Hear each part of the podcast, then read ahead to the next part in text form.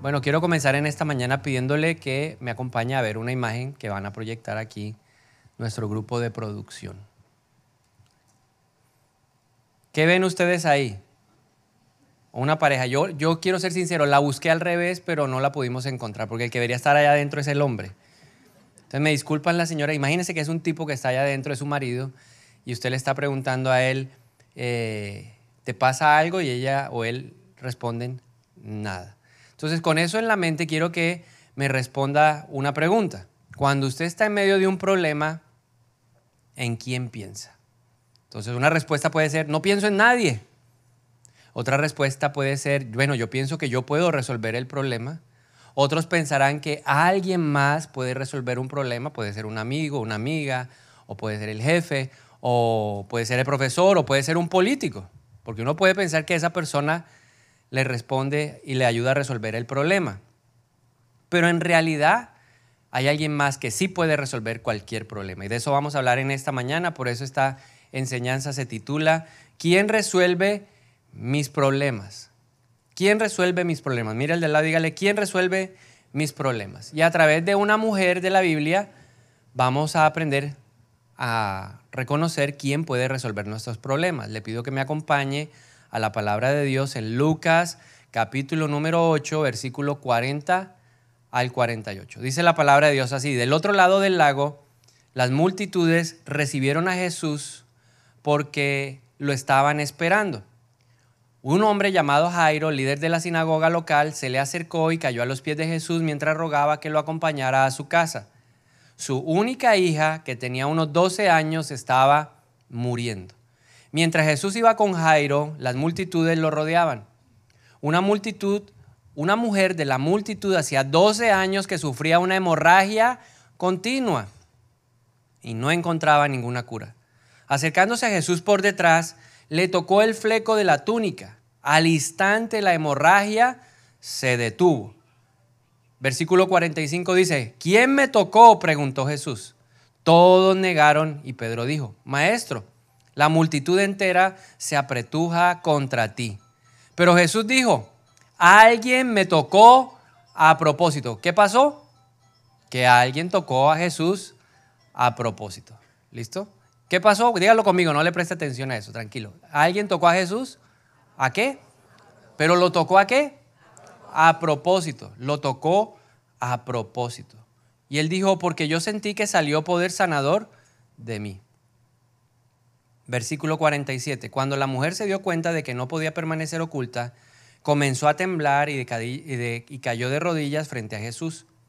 A oídos de toda la multitud, ella le explicó por qué lo había tocado y cómo había sido sanado al instante.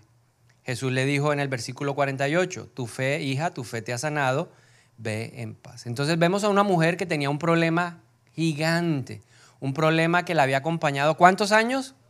12 años.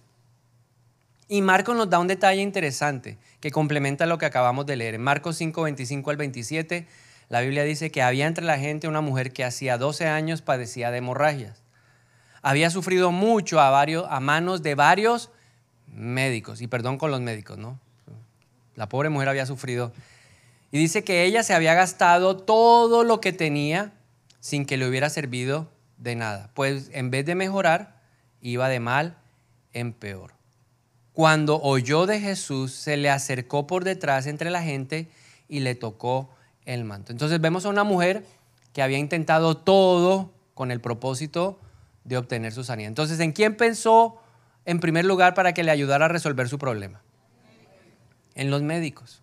Ahora, ella tenía, digamos, una, una situación y es que nadie le había hablado acerca de Jesús. La Biblia dice que cuando ella oyó acerca de Jesús, entendió que había alguien que le podía ayudar a resolver su problema. Y eso me hizo reflexionar en lo siguiente. Es una pregunta que le quiero compartir. Cuando tú tienes un problema, ¿a quién recurres en primer lugar? ¿Quién es la primera persona que viene a tu mente cuando tú estás en medio de un problema? Puede que no venga nadie, como dijimos al principio, o puede que venga tu nombre o el nombre de alguien en particular. Pero esta mujer y la historia de esta mujer nos enseñan y nos animan a que la primera persona en la que debo pensar cuando tengo un problema es en Jesús. Si es la primera vez que hoy oyes de Jesús como ella, porque ella cuando yo de Jesús dijo, yo voy a ir a tocarlo a propósito, quiero animarte a que de ahora en adelante siempre consideres a Jesús como tu primera opción. Si es la primera vez que oyes de Él. Pero también si ya has escuchado de Él, ¿cuántos han escuchado ya de Jesús y vinieron hoy? No, ya yo escuché de Jesús, yo he escuchado de Jesús, yo sé de Jesús. Si usted ya lo ha escuchado y ya sabe acerca de Jesús, lo conoce, la pregunta que tenemos que respondernos es, ¿realmente lo buscamos en medio de nuestros problemas? Él es la primera persona a la que yo recurro cuando estoy en un problema. Si la respuesta es sí, pues qué bueno, qué bendición. Si hoy la respuesta es no, pues vamos a aprender qué cosas tenemos que vencer, qué obstáculos hay que pasar para que Jesús se convierta en mi primera opción cuando yo tengo un problema. Debo confesarle algo, a mí me encantan los finales felices. ¿A cuántos les gustan los finales felices? Que todo termine, ay, ganó el superhéroe. Hay una película que a mí todavía me tiene un poco frustrado. Me la fui a ver, bueno, hace algún tiempo, ¿no? Y es una película de la Liga de la Justicia. ¿Cuántos les gustan los personajes de la Liga de la Justicia? Entonces yo soy fanático de Batman, me encanta la Mujer Maravilla, me encanta Superman. Y en una de esas películas, ¿verdad? La última, o antes de Flash, eh, estaban los tres duros ahí, ¿no? Batman, Superman y la Mujer Maravilla. Y no me gustó cómo terminó, porque se murió quién. No, ¿cómo van a matar a Superman? Y murió Superman. Entonces ese final a mí no me gustó.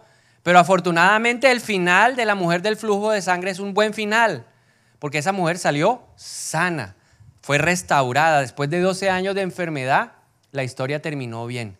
Pero para que esa historia terminara bien, ella tuvo que enfrentar muchas cosas en su propia vida y cosas externas que le estaban impidiendo buscar a Jesús como su primera opción para resolver el problema. Y son cosas que vamos a aprender hoy y que tal vez tengamos que enfrentar nosotros para que Jesús se convierta en nuestra primera opción.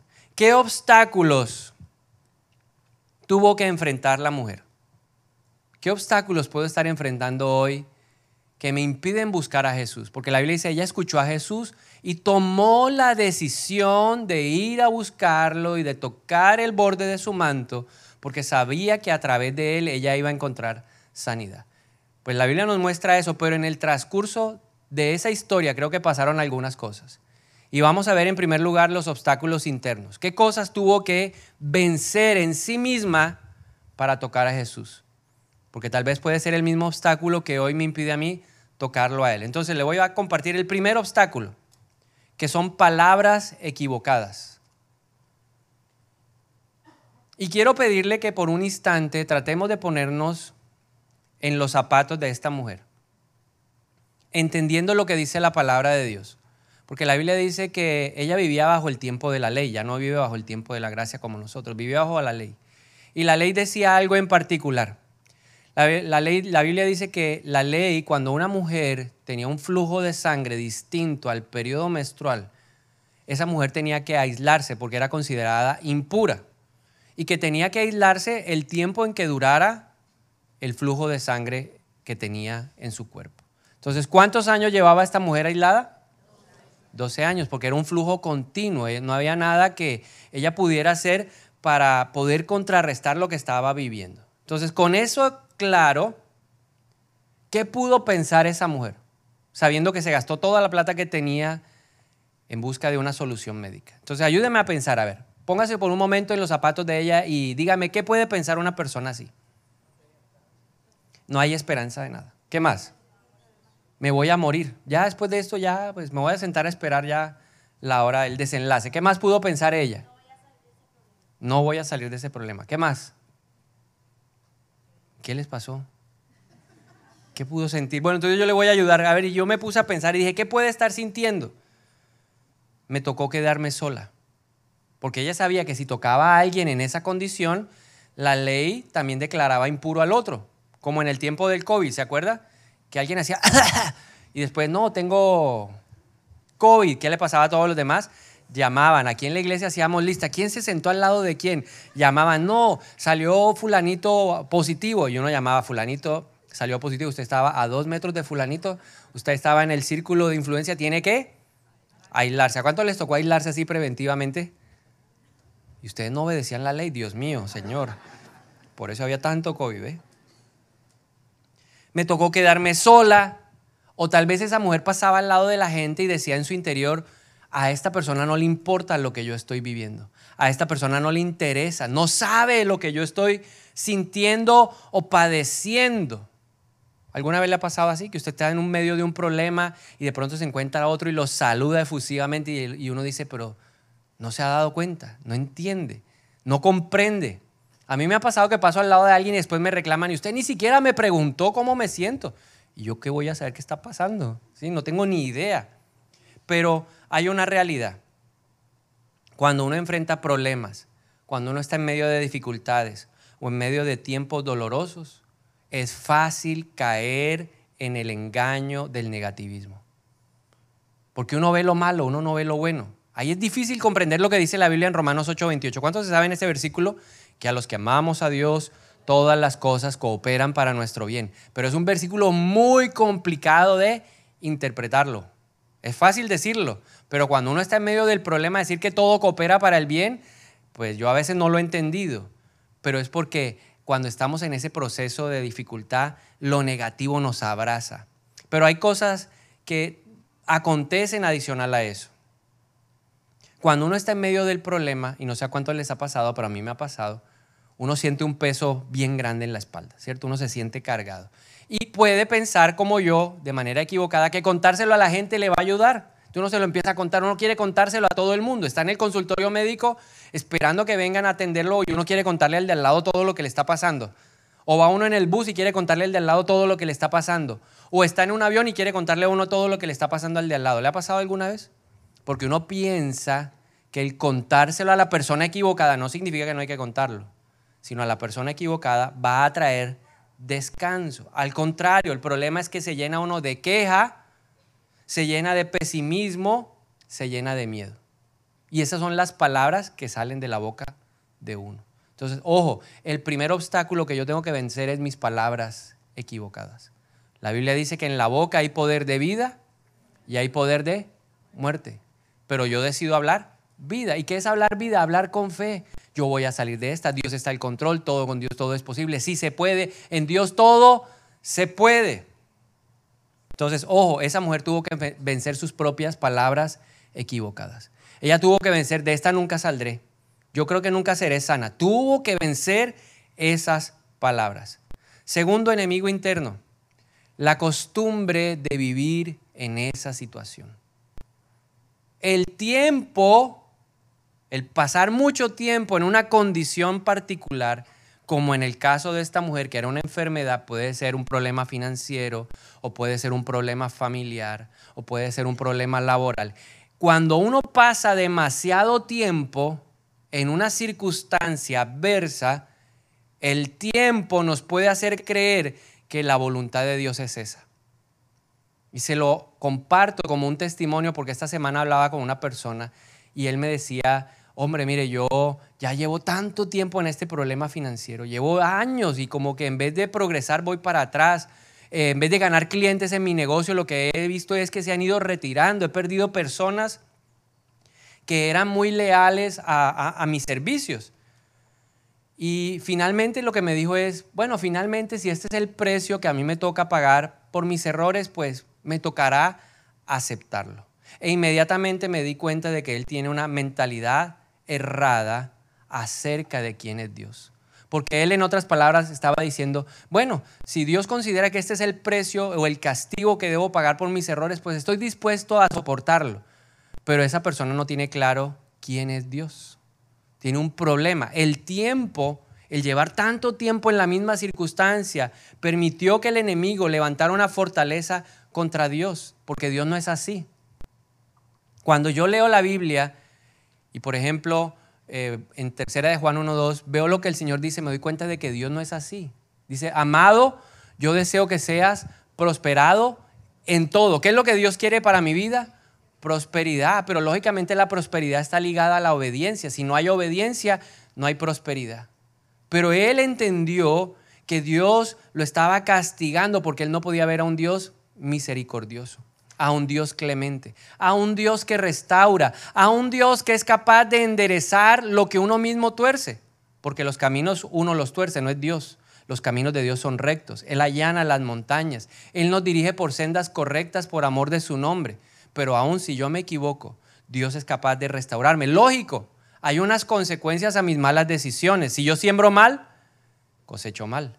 Pero con la ayuda del Señor yo empiezo a sembrar bien, en un tiempo cosecharé bien. Y eso es lo que Dios espera. Entonces no se acostumbre.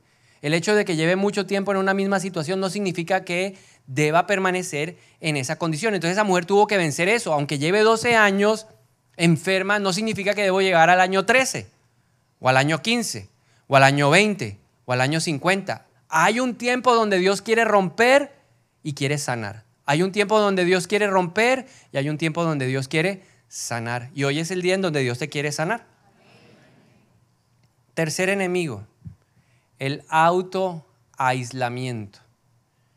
Y ya lo mencioné en Levíticos 15:25, dice que cuando una mujer tenía el flujo continuo de sangre fuera de su periodo menstrual o cuando se le prolongara el flujo, ella quedaría impura todo el tiempo que le durara, como durante su periodo. Y eso llevó a que ella se aislara. Ella tenía que aislarse, se autoaisló. La gente la rechazaba. Imagínense cuando alguien se daba cuenta de que ella era una mujer que tenía un flujo permanente. Sabía que si lo tocaba el hombre también tenía que aislarse. ¿Qué hacíamos cuando sabíamos, qué hacíamos cuando sabíamos que alguien tenía COVID?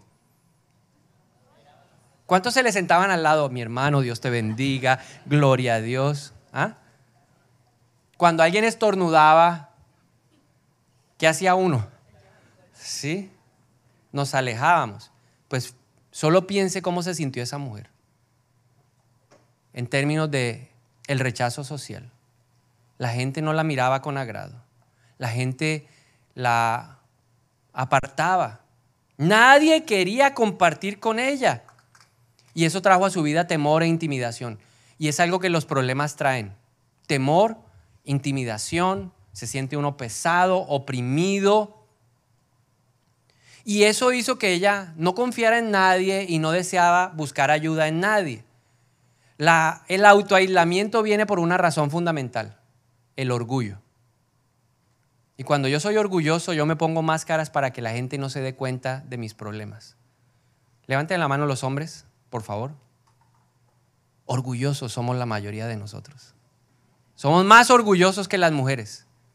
Nos cuesta más abrir el corazón. Y eso lleva a que nos pongamos máscara. Yo he estado con hombres que sé que tienen problemas, porque me lo ha contado el Señor, o me lo ha contado a través de alguien el Señor. Sé que tienen problemas. Y les hago la pregunta capciosa, ¿cómo estás? Pero como hay muchos hombres orgullosos, levante la mano el que no es orgulloso, hombre no orgulloso. Aproveche bien, esposa, mírelo bien y verá que no levantó la mano. Somos orgullosos. Entonces uno le pregunta a un hombre, ¿cómo estás? Entonces viene la primera máscara. El, el viene a través de dos máscaras. La primera máscara, la máscara del todo está bien. Uno le pregunta a un hombre, ¿cómo estás? ¿Y qué responden los hombres? No, pero ¿qué responde? A ver, respóndame los hombres. ¿Qué responden los hombres?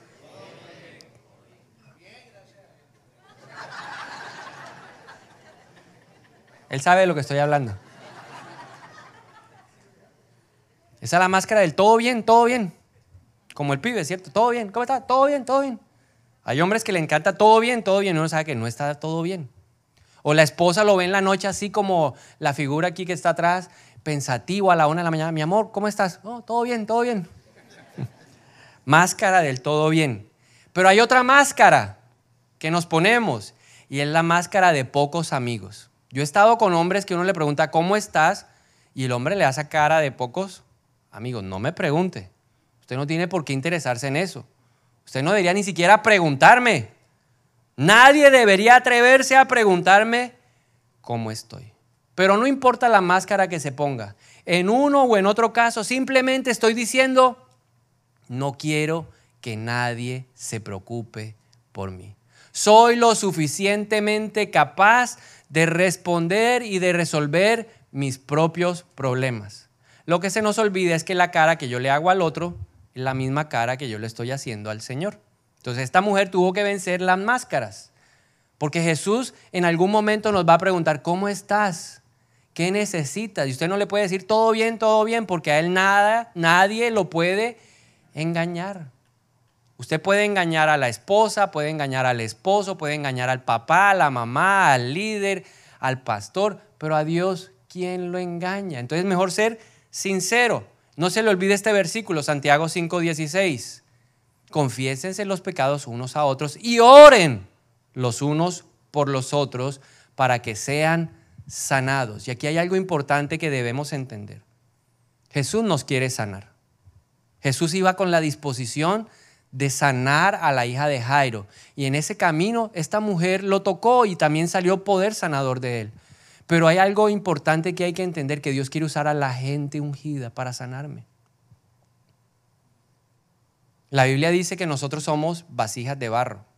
Y el barro significa la parte humana. Todos tenemos humanidad. Somos humanos. Pero dentro de nosotros, ¿qué hay? ¿Qué dice la Biblia que hay? Un tesoro especial. Y ese tesoro se llama el Espíritu Santo el orgullo que hay en nuestra vida no me permite ver que no, no, me permite ver que hay más que barro en el otro. No me permite ver que Dios ha derramado un aceite especial, el Espíritu Santo, para que a través de esa persona yo pueda recibir el tesoro de la sanidad en mi vida. Entonces me gusta mucho ver el barro y criticar el barro, porque ¿qué me puede enseñar ese Señor a mí? ¿O qué me puede decir ese líder a mí? Si es tan humano como yo, sí es humano, pero Dios ha dado una unción especial. Tal vez ese humano, ese barro que estás viendo, Dios ya lo ha sanado en la misma área. Y la Biblia dice que de donde uno recibe misericordia, está preparado para dar qué? Misericordia. Entonces, eh, Dios quiere transmitir esa sanidad o Jesús quiere dar esa sanidad a través de las personas que nos rodean. Yo como esposo tengo que aprender que Él puede usar a mi esposa para darme sanidad. Yo como hijo debo ver que Dios puede usar a mis papás con todos los errores que podemos tener los papás para sanarme. Dios quiere usar a mis líderes espirituales con todas sus imperfecciones para sanarme. De eso se trata. Por eso la Biblia dice que la oración de unos por otros es poderosa. Y la oración de unos a otros trae sanidad. Entonces yo debo vencer el orgullo para ser capaz de ver lo que Dios ha depositado en la vida de esa persona, para traer a mi vida sanidad. Nosotros ahora, muchos de nosotros somos los brazos de Jesús aquí en la tierra. Levanten la mano los que son los brazos de Jesús. Porque la Biblia dice que a los que creen en su nombre, señales más grandes que las que él hizo harán. En su nombre expulsarán demonios, impondrán las manos y los enfermos sanarán. O sea que Jesús nos quiere usar. Jesús me quiere usar. Mira el de la dígale, Jesús me quiere usar. Jesús te quiere usar. Ahora dígale al de lado, Jesús te quiere usar. Déjate usar. Pero también permite que otro sea ese instrumento que trae a tu vida sanidad. Otro enemigo interno, la autocomiseración o la autocompasión. Es esa necesidad de levantar lástima en otros. Es como buscar que alguien todo el tiempo le esté tocando la herida para que se haga más grande. Nos encanta, en medio del problema, en medio de la necesidad, en medio de la dificultad. Nos gusta que la gente nos pobretee. Ay, no, ay. Y entonces se unen dos espíritus igual, ay, terrible, oh, oh. Y cuando alguien le responde de esa manera, ¿cómo se siente uno por dentro? Alguien me entiende, gloria a Dios, ay, aleluya.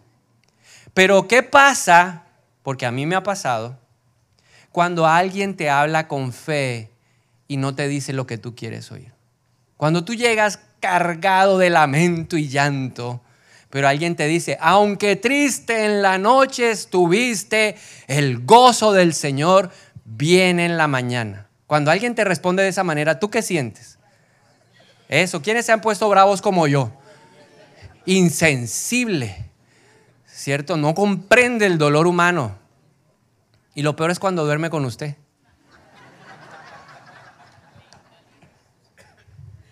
Está invalidando mis emociones. No me, está coartando mi libertad de, de expresión. Porque yo me he expresado de esa manera, pero también he estado del otro lado que el Señor me dice, a través de mi esposa, levántese. resplandezca que su luz ha llegado y uno haya pobreteado. Porque la conmiseración vive de eso. A la conmiseración no le gusta la fe. ¿Quién levantó los brazos de Moisés en medio de una batalla? Hombres de fe. ¿Quién va a levantar tus brazos en medio de tu problema? Gente de fe. Entonces, en vez de buscar al que te pobrete y te lamba las heridas, busca gente que te levante en fe. Pero yo tengo que vencer eso. La conmiseración, la autocompasión, tengo que vencerla. Otro enemigo que hay que vencer interno, la desesperanza. Esta mujer lo había intentado todo, se había gastado todo, ya no había más médicos, no había más dinero, pero solo piense por un momento que alguien le dijera a ella, hay otro médico que llegó nuevo, con una terapia nueva, con una tecnología nueva que te puede ayudar. ¿Cuántos irían de nuevo aunque no tuvieran plata? ¿O cuántos le dirían a esa persona, mira, ¿sabes qué? Me gasté todo, ya no tengo plata, yo sin plata sé que no puedo ir donde el médico. No, no hacen ni siquiera el esfuerzo de intentarlo una vez más. La desesperanza no te deja intentarlo una vez más. Esta mujer tuvo que vencer la desesperanza. En medio del problema y de la dificultad siempre nos vamos a llenar de desesperanza. Pero nosotros tenemos que estar dispuestos a intentarlo una vez Pero es que yo ya he inundado la ciudad con hojas de vida, pero es que el Señor dijo que la enviaras ahí ahora. Si tu desesperanza es tan grande, tú no lo vas a hacer. Pero si tú le crees a Dios, porque Jesús es quien resuelve el problema, tú lo vas a volver a hacer una y otra vez, cuantas veces sea necesario, las veces que Dios diga, no importa, mientras Dios lo diga, yo lo voy a hacer. Amén. ¿Qué, otra, ¿Qué otro enemigo interno? Esperar las condiciones ideales. Es que cuando yo tenga plata, cuando yo ya logre esto y esto y esto, ahí sí lo voy a intentar hacer. Tuvo que vencer eso. Eclesiastés 11:4 dice, el agricultor que espera el clima perfecto nunca siembra. Si contempla cada nube, nunca cosecha. ¿Será que hoy sí voy a la iglesia o no voy a la iglesia? Hay que ir. No espere las condiciones ideales para hacer las cosas que Dios manda hacer.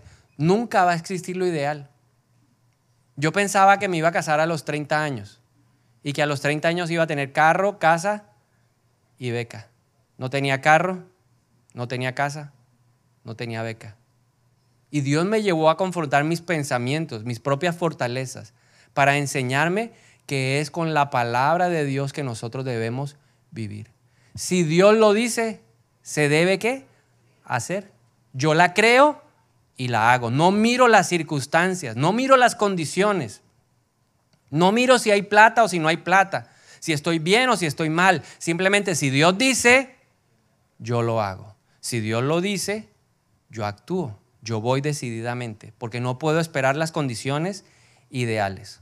Otro enemigo que tuvo que enfrentar, el no querer confrontar el problema.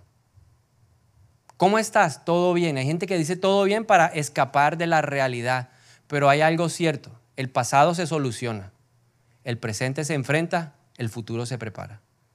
Se lo voy a volver a repetir. El pasado se sana, lo que hay que sanar se sana. Hago las paces con el pasado para poder ver bien el presente que es el que voy a enfrentar y voy a preparar el futuro, porque lo que yo siembro hoy, mañana lo voy a cosechar. Entonces, el presente hay que enfrentarlo, no taparlo. Tiene un problema, enfréntelo, asúmalo, reconózcalo, identifíquelo, póngale nombre. Sí, tengo un problema familiar, tengo un problema físico. Ah, sí, tengo un problema en tal cosa. La fe no niega las cosas. Abraham nunca negó que tenía casi 100 años. Abraham nunca negó que la mujer no podía tener hijos, pero él creía que Dios era capaz de hacerlo. Esa es la diferencia. La fe no niega los hechos. Tenemos un problema, sí, es una realidad, pero creo que Dios lo puede solucionar. Y finalmente el último enemigo interno que él, ella tuvo que vencer fue la vergüenza. ¿Cómo caminaba ella por las calles? Vergüenza, que nadie se dé cuenta, que nadie vea que yo estoy manchando, que nadie vea el flujo de sangre, que nadie sepa que soy una mujer impura. Ella llevaba un manto de oprobio.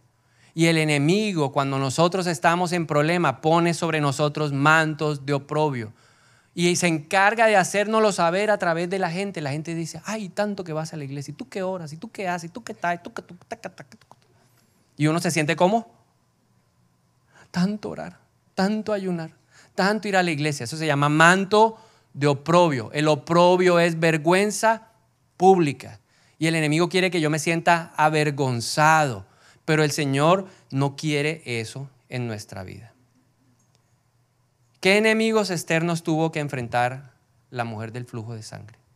¿Cuál fue el, obstáculo externo que ella se encontró? Listo, ya venció muchas cosas internas en ella, pensamientos, sentimientos, conceptos, conductas. Ella tuvo que enfrentar muchas cosas, pero ahora tenía que enfrentar a la muchedumbre.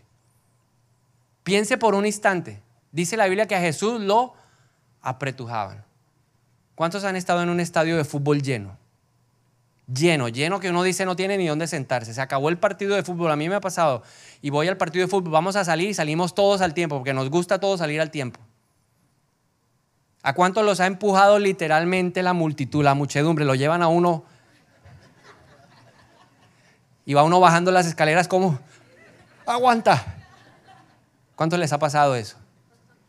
Bueno, literalmente esa mujer la llevaban así. ¿Qué estaba tratando ella de hacer? De alcanzar a Jesús. Pero entre más ella buscaba a Jesús, más la muchedumbre la sacaba, la empujaba hacia afuera, la aislaba, la separaba. O la apretujaban, le quitaban el aliento. ¿Cuántas personas no han quedado ahí en una estampida de esas? Y ella ya se estaba quedando de pronto sin fuerzas. No podía respirar. La multitud no le permitía acercarse a Jesús. Y eso me puso a pensar, ¿cuáles son esas circunstancias externas que el enemigo utiliza para alejarnos de Jesús? Y el Espíritu de Dios me decía, las palabras de la gente que te rodea. Por eso es que uno tiene que ser cuidadoso de a quién le cuenta las cosas. Es más, hay gente que uno ni siquiera nunca le ha contado nada y se cree con el derecho de hablar y opinar de tu vida. Pero uno tiene que entender quién le está hablando a uno. Jesús estaba ahí y les dijo, muchachos, yo tengo que ir a la cruz, es el plan de Dios, es el proyecto de Dios, yo, yo fui llamado a esto. Y de repente se paró Pedro y le dijo, Señor, eso no te va a pasar a ti. Pero Jesús no la cogió con Pedro. Jesús, ¿qué le dijo? Apártate de mí, Satanás, porque Jesús vio que esas palabras lo estaban alejando del propósito de Dios. Y yo debo aprender con la ayuda del Espíritu Santo de que hay palabras que vienen de la gente o de la boca de la gente que son en realidad palabras de Satanás. Y muchas veces podemos estar escuchando personas que nos desmotivan. O vamos a escuchar palabras de personas que se convierten en una barrera para que yo no siga buscando a Jesús. Yo les he contado que nosotros tuvimos muchas batallas para tener hijos. Y en una de esas me dijeron, usted tiene que hacerse un examen médico. Y yo me hice el examen médico. Pero como tengo un problemita que soy atacado, busqué en Google. ¿Cuántos son de los que buscan como yo en Google? Sea libre hoy. A ver, muéstrame los googleeros aquí. Ah, no soy el único. Entonces yo puse interpretar resultado. Pero Google no me dijo nada, no entendía Google. Y como yo no podía quedarme con la zozobra de qué era lo que decía el papelito, le dije a un amigo, oiga, tengo un resultado, ¿quién me lo podrá leer? Y mi amigo me dijo, yo se lo tengo. Y me fui para donde ese doctor. Y el doctor me lo leyó y me dijo, hmm, hmm, hmm. no hay nada que hacer si este resultado es real, usted olvídese de tener hijos. Y claro, yo recibí que un golpe a la fe. Yo no tenía ganas de seguir buscando a Jesús. ¿Para qué? Si ya había perdido la esperanza, si ya el médico me dijo que, pues, ¿para qué? ¿Cierto? ¿Para qué? Pero ahí aprendí algo a través de esa situación, porque fueron varias semanas aburrido, amargado. ¿Cuántos se han sentido así después de escuchar una, palabra así de alguien que les dijo, no, no, no lo intente más, hermano? Ya ha fracasado siete, pues ocho, qué pena, ya déjelo así. A ver, ¿cuántos se han sentido así que dicen, nada? ¿Y para qué voy a orar más por eso? Ya yo, que pase lo que tenga que pasar. ¿Cuántos se han sentido así alguna vez? Bueno, yo me sentí varias semanas así. Hasta que llegué a donde sí tenía que ir, que era un especialista. Y cuando el especialista miró, me dijo, mmm, mmm, me dijo, ¿quién le dijo a usted que no había posibilidad? Hay una situación que se va a corregir con este medicamento. Usted se inyecta ahí tres meses y listo, tranquilo. ¿Quién le dijo eso? Y yo, ¿cómo? Y ahí aprendí esto y te lo quiero compartir. Siempre pregúntele a Dios a quién le debes contar. No dejes que el afán te lleve a ser tu peor consejero. Señor, ¿quieres que vaya a este doctor? Y Dios le va a decir sí o no. Señor, ¿quieres que le cuente a esta persona sí o no? Y Dios se lo va, se lo va a confirmar.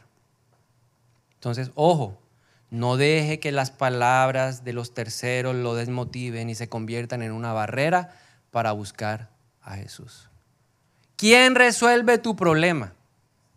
¿Quién va a resolver tu problema financiero?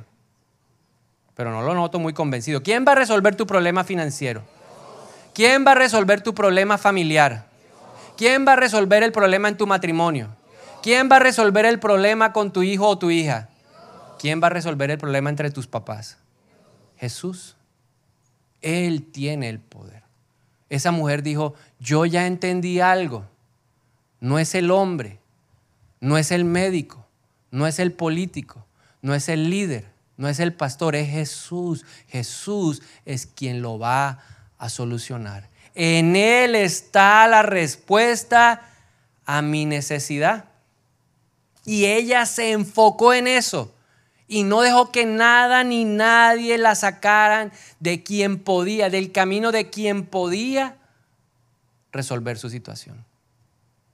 A mí me encanta esta mujer porque ella no se quedó pensando en que Jesús estaba más concentrado en Jairo que en ella. Porque a veces nosotros podemos pensar que esa persona que nos puede ayudar está más concentrada en otro. No. Jesús tiene la capacidad aún de ver si yo voy en su espalda. Él tiene esa capacidad. Jesús no tuvo ni siquiera que ver, supo que había salido poder de ella, de él hacia ella. ¿Por qué? Porque Jesús ve la fe. Jesús lo que va a ver en tu vida es la fe. Yo creo que Jesús es quien puede ayudarme. Yo creo que Jesús es quien va a resolver mi camino. Yo creo que Jesús es quien va a resolver mi problema. Y por eso hay cuatro cosas que hay que hacer para buscar a Jesús. Lo primero, propicia el contacto. Sé tú el que desea el contacto. Tienes que empezar a vencer. ¿Cuál es tu obstáculo?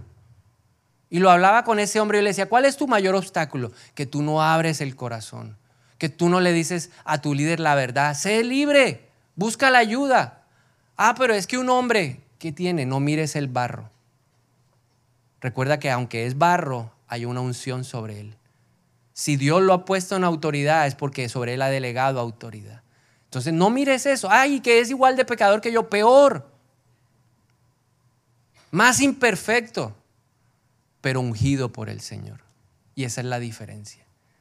Que somos ungidos por, por Dios. Entonces, Batalle contra los obstáculos. Levántese y no le crea más las mentiras al enemigo. En medio del proceso de tener hijos, usted no sabe las veces que el diablo nos habló y que el diablo nos amargó, que el diablo nos dijo cosas, pero ¿qué teníamos nosotros? Que aferrarnos a Jesús, aférrese a Jesús. No deje que el enemigo lo intimide, no deje que el enemigo dañe el propósito de Dios, porque sin batalla no hay victoria. Va a haber una batalla, hay que pelearla. Su promesa es una bendición. Su promesa es una bandera que se va a levantar en medio del horizonte para que la gente diga, Él es Jehová Nisi. Y el enemigo no quiere que tú levantes una bandera para que la gente diga, hay Dios en ese lugar. Y que para que se cumpla lo que dice el profeta Isaías, que en los tiempos finales la gente buscará el monte del Señor. El diablo no quiere eso. Pero tú tienes que cerciorarte Tienes que asegurarte de que a través de tu fe vas a levantar una bandera porque tú estás venciendo esos obstáculos internos. No importa cuál sea, vénselo y enfócate en Jesús. Y aquí viene el segundo paso. Esfuérzate por llegar a Jesús. Esfuérzate. Esfuérzate. Jesús está ahí. Pero alrededor de Jesús había mucha gente y esta mujer tuvo que abrirse paso, tuvo que darse codazos, tuvo que seguramente meterse por debajo. Ella intentó por arriba, no puedo, por el lado no puedo, pero entonces por abajo. Hay que esforzarnos en la búsqueda del Señor a través de su palabra. Esa es mi experiencia personal. Mis problemas los he podido resolver muchos de ellos porque Dios me ha dado una palabra. Y en esa palabra me apoyo, en esa palabra me sustento, en esa palabra me sostengo, con esa palabra hago guerra espiritual, con esa palabra batallo en contra de lo que el enemigo está hablando y está diciendo, porque mayor a la voz de Satanás es la voz de Dios y la voz de Dios es su palabra. Por eso yo le pido a Dios siempre, dame una palabra, dame una palabra, voy, no voy, me quedo quieto, me muevo. ¿Qué dices que yo debo hacer? Dame la palabra, dame la palabra, porque sé que el camino va a estar en batalla. Pero la Biblia dice que en Cristo Jesús somos más que vencedores. Me esfuerzo en la oración, aunque no quiera, aunque me sienta cansado, aunque me sienta debilitado. Me esfuerzo en la oración, me esfuerzo por venir a la iglesia, porque he entendido lo que dijo el salmista en el Salmo 92, que la gente que está plantada en la casa de Dios es la que florece. Y el diablo te va a decir, no vengas, ¿para qué? Si no te ha dado respuesta, no te ha dado nada, no ha podido solucionarse. Mentira, porque Dios lo va a hacer en el tiempo perfecto. Porque Él le dijo a Abraham, tranquilo Abraham, en un año, en un año regresaré y tendrás a ese hijo en tus brazos. Y se rieron. Pero al año Dios cumplió porque Dios en su debido tiempo te va a dar lo que tú necesitas, que ha salido de su palabra, porque la Biblia dice que la palabra de Dios nunca regresará vacía y que todo lo que Él habla se cumple, todo lo que Él habla se hace. Entonces yo debo aferrarme a esa palabra, pero esfuérzate. Hay gente que quiere la victoria y no viene ni a pelear un martes o un jueves aquí a orar. Bueno, ¿cuántos ayunos ya?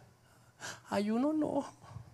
Estoy muy triste para eso. No, hay que ayunar, es el tiempo de la guerra, hay tiempo para hacer la guerra y tiempo de paz.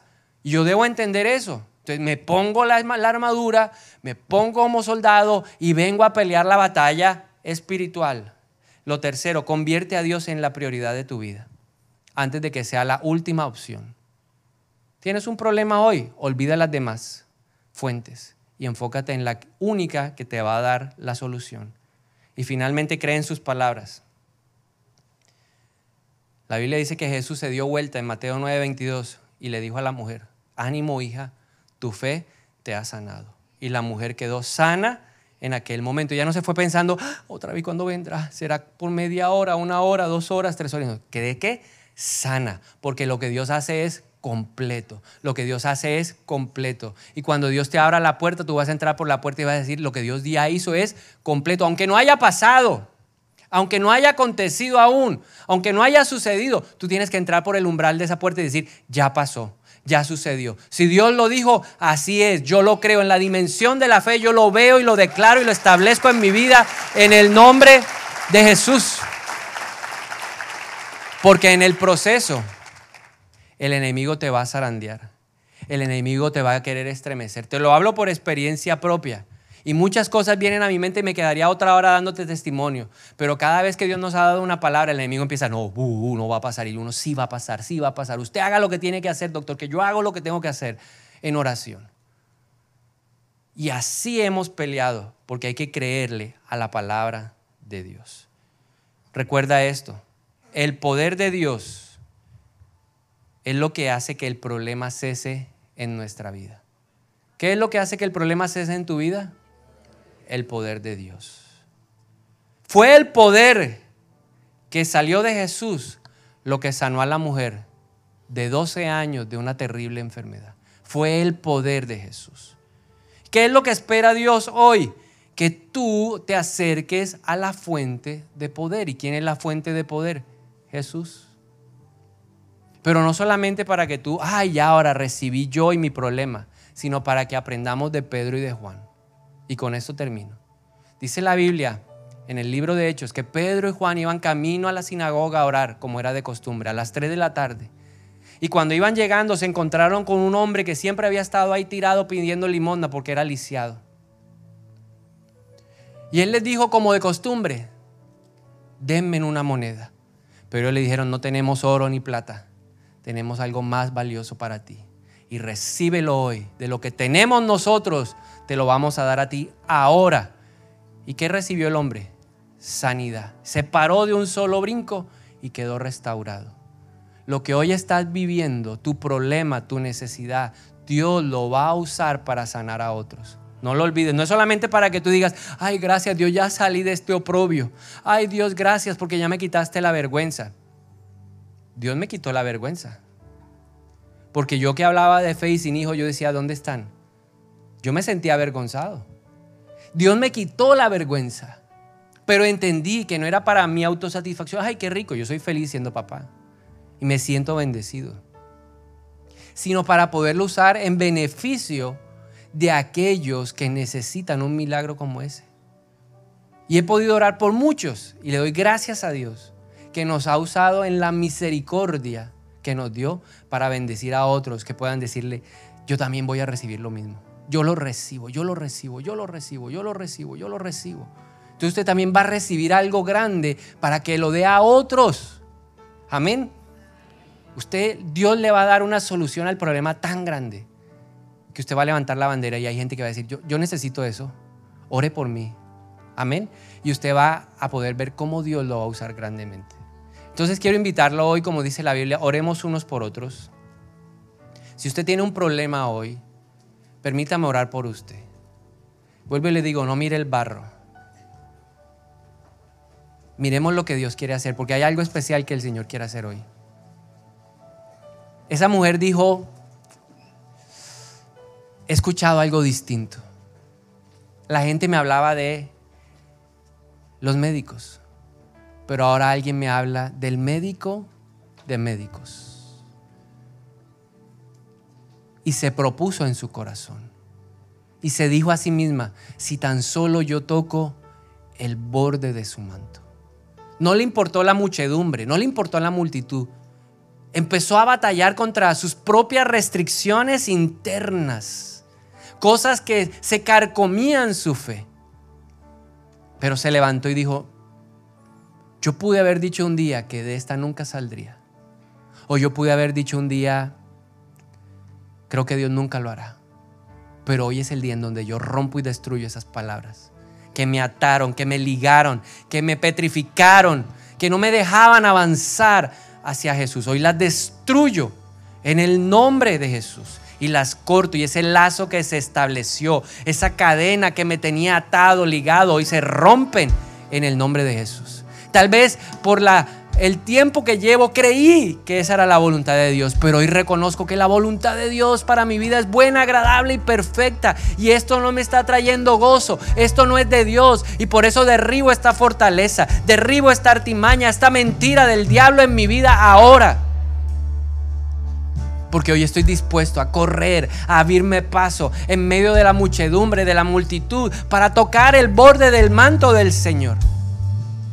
Hoy reconozco en mi vida el orgullo y te pido perdón por eso, Padre, porque sí he sido orgulloso porque me he autoaislado, porque no he querido abrir mi corazón, porque me he puesto la máscara del todo bien o me he puesto la máscara del pocos amigos para que la gente no me vea vulnerable. Pero en el fondo se llama orgullo. Y el orgullo se vuelve un repulsor de tu presencia. Porque tu palabra dice que tú resistes al orgulloso. Por eso yo rompo el orgullo en mi vida hoy. Y reconozco que hay un problema que me está comiendo por dentro, que me está destrozando el corazón. Yo lo reconozco. Hoy echo fuera de mi vida ese espíritu inmundo de la conmiseración. Que aleja a la gente de fe que saca de mi órbita la fe que mueve montañas, la fe que sana y restaura. Hoy echo fuera de mi vida ese espíritu inmundo. En el nombre de Jesús, renuncio a él. Renuncio a la desesperanza. A esa voz que me decía, no lo vuelvas a hacer, no lo intentes. Ya te has gastado todo, no vale la pena. Mejor quédate sufriendo y no te, no te enfrentes a un nuevo fracaso.